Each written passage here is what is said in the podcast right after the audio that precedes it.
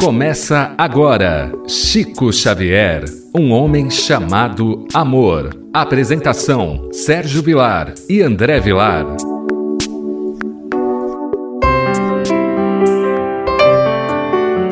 Queridos amigos, estamos iniciando o programa Chico Xavier, um homem chamado amor, pela nossa querida rádio Boa Nova. Que alegria ter você como nosso rádio ouvinte que alegria podemos falar da vida e obra de Chico Xavier. Não para o enaltecer, mas para tentar trazer para o nosso cotidiano, para a nossa vida, a simplicidade que viveu esse homem, para tentarmos colocar em prática no dia a dia o caminho do bem, para chegarmos mais perto de Jesus. Apresentação de Sérgio Vilar. E André Luiz Querini Vilar. Tudo bem com você, André Luiz? Tudo bem, querido Sérgio. Que alegria pela oportunidade de participarmos deste programa. Rogamos a Deus, o nosso Pai, a Jesus, o nosso Mestre maior, que nos abençoe, que nos ilumine, que ilumine, que abençoe todos que estão nos acompanhando através da Rádio Boa Nova. Gostaríamos de deixar os nossos meios de comunicação o WhatsApp do programa é 19 997 782794 ou você pode interagir conosco pelo Instagram. O Instagram do Sérgio é sergio.vilar.37 e o meu arroba André Luiz C. Vilar. Nós vamos hoje tratar de um assunto muito interessante da vida de Chico Xavier, exatamente em 1931. A semana passada você vai se lembrar que em 1931 houve aquele grupo de padres, de missionários que foram para Pedro Leopoldo e um deles disse que o Chico ia para o inferno. O Chico ficou muito preocupado, não é? E no final a mãe dele diz assim: Não se preocupa, não, meu filho, você não vai para o inferno, você vai ficar aqui mesmo na terra. Nós sabemos que a terra já é para muitos um inferno, de acordo com a vida que cada um leva, de acordo com as escolhas que cada um tem. Nesse mesmo ano, nós vamos ver um caso interessante, o caso da besta. Em 1931, quando Chico passou a receber as primeiras poesias do livro Parnaso de Além Túmulo, aqui já tendo Emmanuel como seu benfeitor espiritual, um cavalheiro de Pedro Leopoldo, um senhor impressionado com os versos resolveu apresentar o médium e os poemas a certo escritor mineiro, de passagem pela cidade. O filho de João Cândido vestiu a melhor roupa que possuía e, com a pasta de mensagens debaixo do braço, foi ao encontro marcado. O conterrâneo do médium, embora católico romano, apresentou o Chico entusiasmado. Este é o médium de quem lhe falei. O escritor cumprimentou o rapaz e entregou-se à leitura dos versos, sonetos de Augusto dos Anjos, poemetos de Cassimiro Cunha, quadras de João de Deus. Depois de rápida leitura, o literato sentenciou: Isso tudo é bobagem. E mirando Chico, rematou: Este rapaz é uma besta. É uma outra história cômica também é evidente que naquela época pouco se sabia sobre mediunidade, a imortalidade do espírito, que existem pessoas que são portadoras de mediunidade. Na verdade, médiums todos nós somos, com um diferencial. Alguns têm faculdades mais expansivas, outros menos. E o Chico era um médium natural. O Chico tinha uma facilidade extraordinária para estar em contato com os espíritos. E este escritor, que aí não cita o nome, até mesmo para preservar a integridade desta pessoa, não teve o carinho devido ao Chico. Uma coisa é nós não aceitarmos, nós não concordarmos, mas aí ele já logo sentenciou, já logo disse que não, não tinha fundamentos. E mais tarde, quando estas mensagens foram publicadas através do livro Parnaso de Além Túmulo, a própria Academia Brasileira de Letras, que na altura tinha Humberto de Campos como seu presidente, viu a veracidade das mensagens, viu que as mensagens, de fato, pertenciam aos espíritos que diziam ser deles, porque cada um deles tem o seu estilo. Para nós que não compreendemos literatura, podemos imaginar que todos esses que escreveram pelas mãos do Chico têm a mesma fórmula de escrever, e na verdade não é. Cada um tem o seu estilo, cada um tem as suas tendências, cada um tem a sua maneira de se exprimir. Então nós não podemos dizer que são todos iguais. E este companheiro denota um grande desconhecimento desta área, porque os próprios literatos demonstraram que, de fato, aquelas mensagens tinham o estilo de um Augusto dos Anjos, de um Antero de Quental, de um Olavo Bilac, de uma Alta de Souza e por aí em diante. É interessante, André, que aquele doutor que havia levado Chico diante daquele escritor disse agastado, preocupado: o rapaz tem convicções e abraça o Espiritismo como doutrina. Respondeu o doutor: Pois então deve ser uma besta espírita, declarou o escritor. Então, aqui, André, além de tudo isso que você já enfatizou, e no programa anterior também eu fiz me lembrar do presidente da Academia Brasileira de Letras da época, o nosso querido Humberto de Campos, é interessante, André, que assim que Humberto de Campos desencarnou, Emmanuel já convidou Humberto de Campos, que era um cronista, um escritor, também poeta, gostava muito de poesias, e convidou Humberto de Campos para compor alguns livros através da mediunidade de Chico Xavier. E Humberto de Campos também teve um papel como teve André Luiz. Na minha forma de ver, Humberto de Campos foi também um médium, porque ele estudou algumas características do cristianismo redivivo através de alguns cristãos que viveram naquela época com Jesus, lógico que a pedido de Emmanuel, e depois ele retratou isso de forma belíssima nos livros que o Chico recebe tanto assinado por Huberto de Campos, como também assinado como irmão X. Então nós começamos a perceber que aqui demonstra claramente o desrespeito que as pessoas têm pela convicção do outro. Aquele desrespeito que se tem pelo trabalho do outro.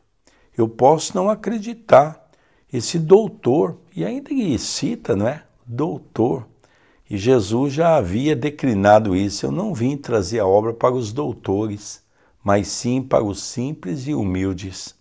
Porque Jesus sabia que os doutores são aqueles que se acham dono da sabedoria, se acham conhecedor de tudo.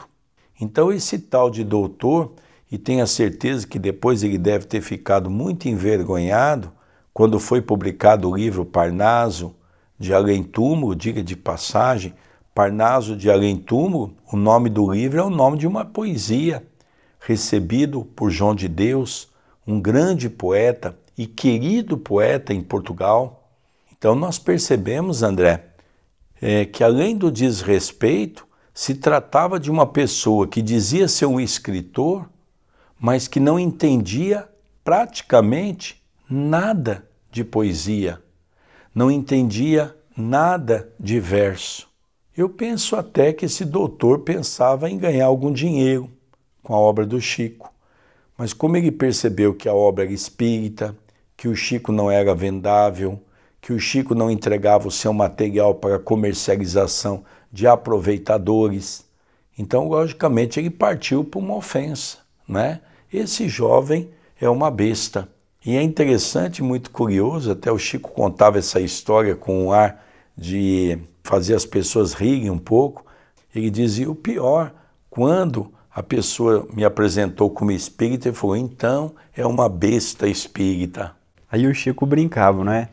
Tem muitos que são igual eu, uma besta espírita. Agora, tem muita gente também que é uma, um espírita besta. É verdade, o Chico sempre tinha esse trocadilho. Interessante, André, que dando continuidade, né? Lógico que isso magoava o Chico, isso tocava o coração do Chico. Era um jovem de praticamente 21 anos de idade, porque o Chico nasceu em 1910, a 2 de abril, isso tocava profundamente o coração do Chico. Era um jovem que, com uma carga de responsabilidade muito grande, primeiro para ajudar a dirigir toda a família, na questão até dos recursos financeiros, para ajudar na composição do alimento para a família, e segundo, André, pela carga de responsabilidade que ele assume perante o Espiritismo, que naquela época era muito desconhecido no Brasil. Além de ser desconhecido, era alvo de muita crítica. Era alvo de muita crítica. Aqui em Itapira nós temos a nossa casa, por exemplo, André, fundada em 14 de março de 1901, tem 118 anos. Nós temos uma outra casa chamada Luiz Gonzaga, aqui em Itapira, que tem mais de 100 anos também.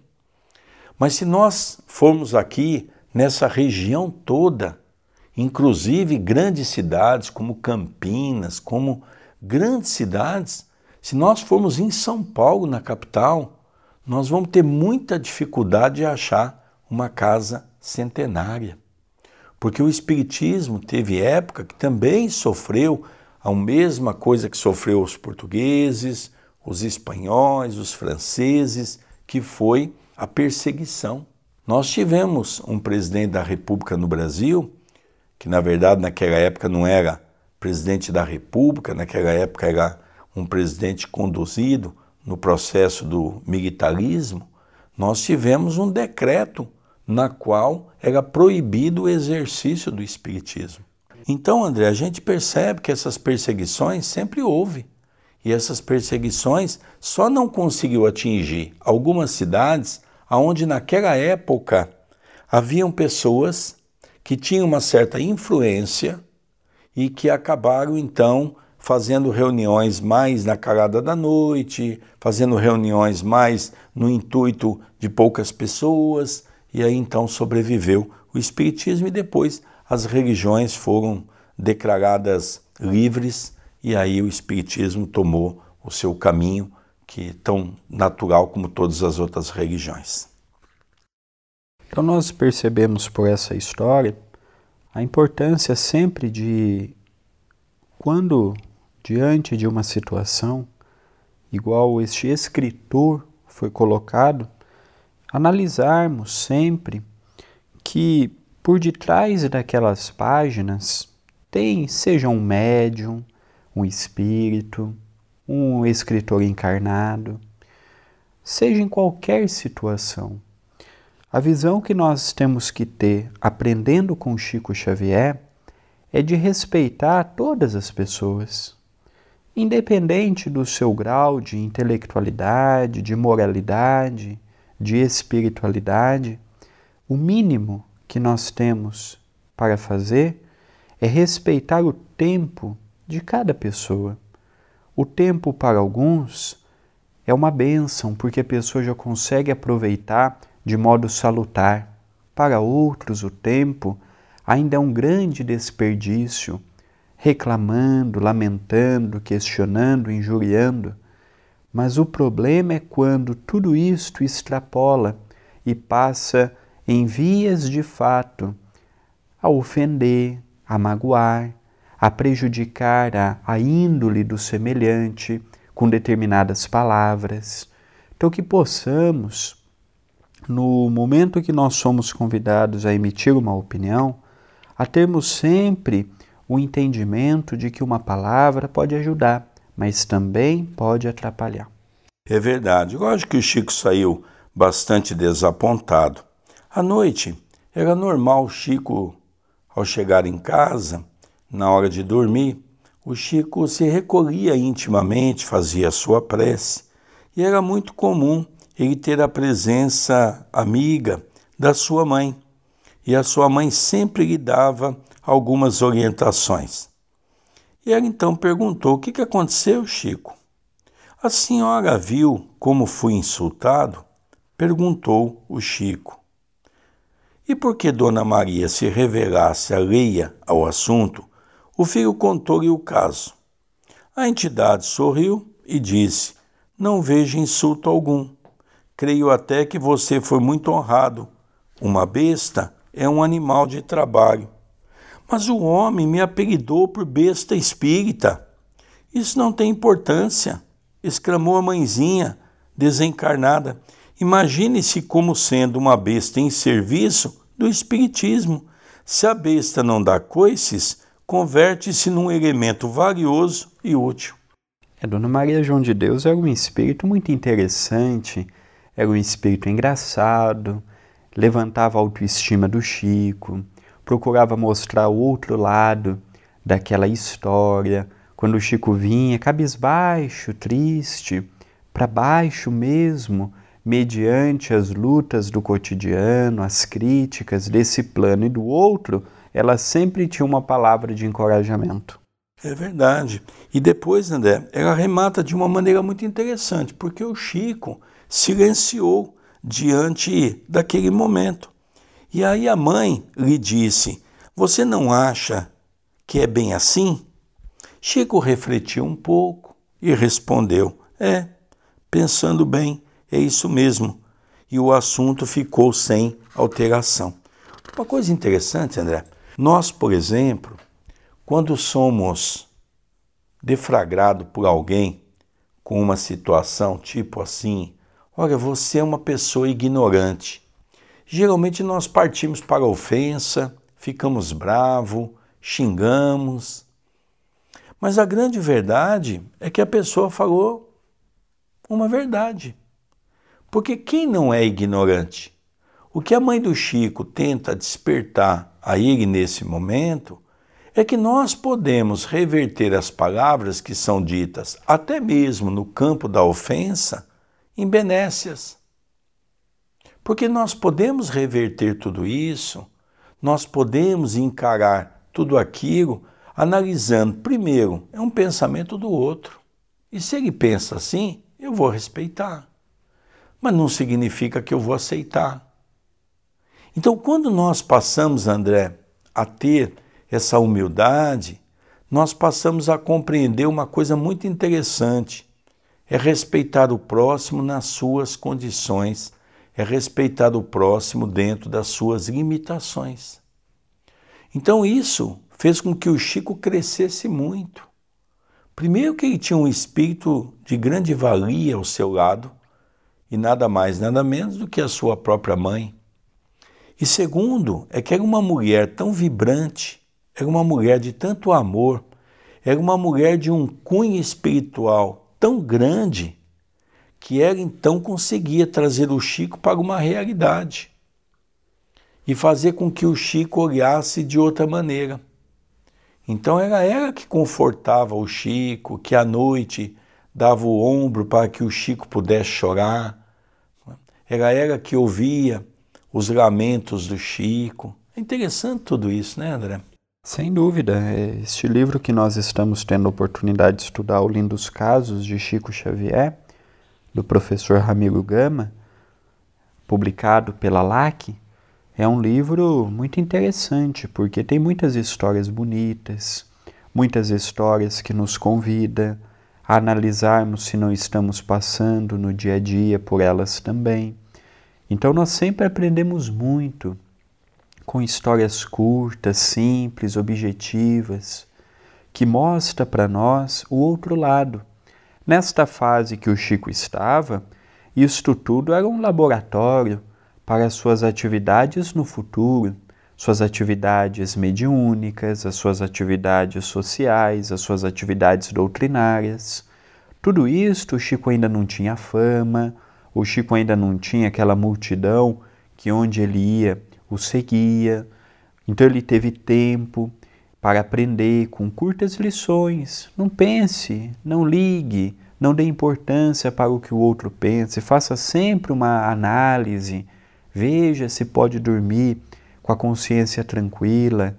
O povo vai dizer, o povo é maldoso ainda, o povo, ainda na sua maioria, está preocupado consigo e trata muitas vezes o seu semelhante com menos carinho e com menos amor. Então, todas estas histórias que nós estamos vendo nesta primeira parte dos nossos programas, o Chico ainda sem a presença efetiva de Emmanuel, tendo como dirigente de sua mediunidade sua mãe, Maria João de Deus, é um laboratório abençoado. E é um laboratório que todos nós podemos aprender com a água da paz, com o servir sempre, com não valorizarmos o que o outro pensa a nosso respeito, termos uma crença em Jesus, que é o nosso Mestre, o nosso Senhor. Então, todas estas histórias que nós já vimos nestes programas, já foram mais de 25 programas, mostra para nós uma realidade muito interessante, uma realidade bonita e que com certeza serve muito para cada um de nós. É verdade, a gente começa a perceber o quanto essas simples coisas na vida do Chico teve um papel fundamental. E se teve para o Chico, com certeza terá para todos nós. Então eu vejo às vezes, encontro companheiros e pergunto: ah, não está indo mais no centro? Ah, eu cansei, as pessoas fazem crítica. Às vezes eu vou fazer palestra e vejo alguns dirigentes que se afastaram da casa, pergunto por essas pessoas e sempre ouço aquela resposta: ah, teve um probleminha na casa, se afastou. Então nós somos mais ou menos assim. Nós somos pessoas que nos achamos intocáveis. Não queremos ter problemas. Então, para ter problema, eu prefiro sair. Então, as pessoas não enfrentam as coisas à luz do Evangelho. Então, é esse o convite que a mãe do nosso querido Chico Xavier repassa para ele. É nós aprendermos com a humildade, nos momentos difíceis, a respeitar as pessoas, mesmo quando as pessoas nos desrespeita, mesmo quando as pessoas não dão a nós o devido valor, mesmo porque nós ainda somos dotados de púrpura, nós ainda queremos ser aplaudidos, nós ainda queremos que as pessoas citem o nosso nome, nós ainda queremos estátuas na porta do centro, nós ainda não somos merecedores de nada. Eu me lembro quando, pelo SBT, o Chico ganhou é, o maior brasileiro de todos os tempos. E eu estava em Santos na semana seguinte e o Zezinho me convidou para participar de um programa de rádio. E nós estávamos falando no programa de rádio, o Zezinho perguntou: Ah, o Espiritismo ganhou muito com isso, nós, os espíritas. E eu então disse: Olha, Zezinho, refletindo aqui sobre a vida e obra de Chico Xavier, eu gostaria de recordar que quem ganhou esse prêmio foi Chico Xavier, pelo seu trabalho, pelo seu esforço, pela sua dedicação, pelo homem que ele foi. Primeiro, que o Chico não ganhou na condição de espírita. É uma ilusão nós acharmos que esse título veio para o espiritismo. Não. Quem ganhou esse título foi a pessoa individual de Francisco Cândido Xavier. E, para nossa grata alegria, milita no movimento espírita. Então nós ainda, Zezinho, não conquistamos nada. Nós ainda não vencemos nenhuma barreira, nós ainda não temos trabalhos condizentes para dizer que fizemos um trabalho em nome do Cristo. Nós estamos caminhando e Chico é um grande referencial para os nossos corações, mas nós até agora ainda não ganhamos nada. O Zezinho olhou assim e falou: não tinha pensado dessa maneira realmente você tem razão. Então, André, nós começamos a nos deparar com toda essa situação. Por isso que este programa, que temos a finalidade de falar um pouquinho da vida do Chico, se faz tão importante. Nós não podemos deixar esta bandeira cair no esquecimento. Os exemplos do Chico são tão importantes quanto as suas obras.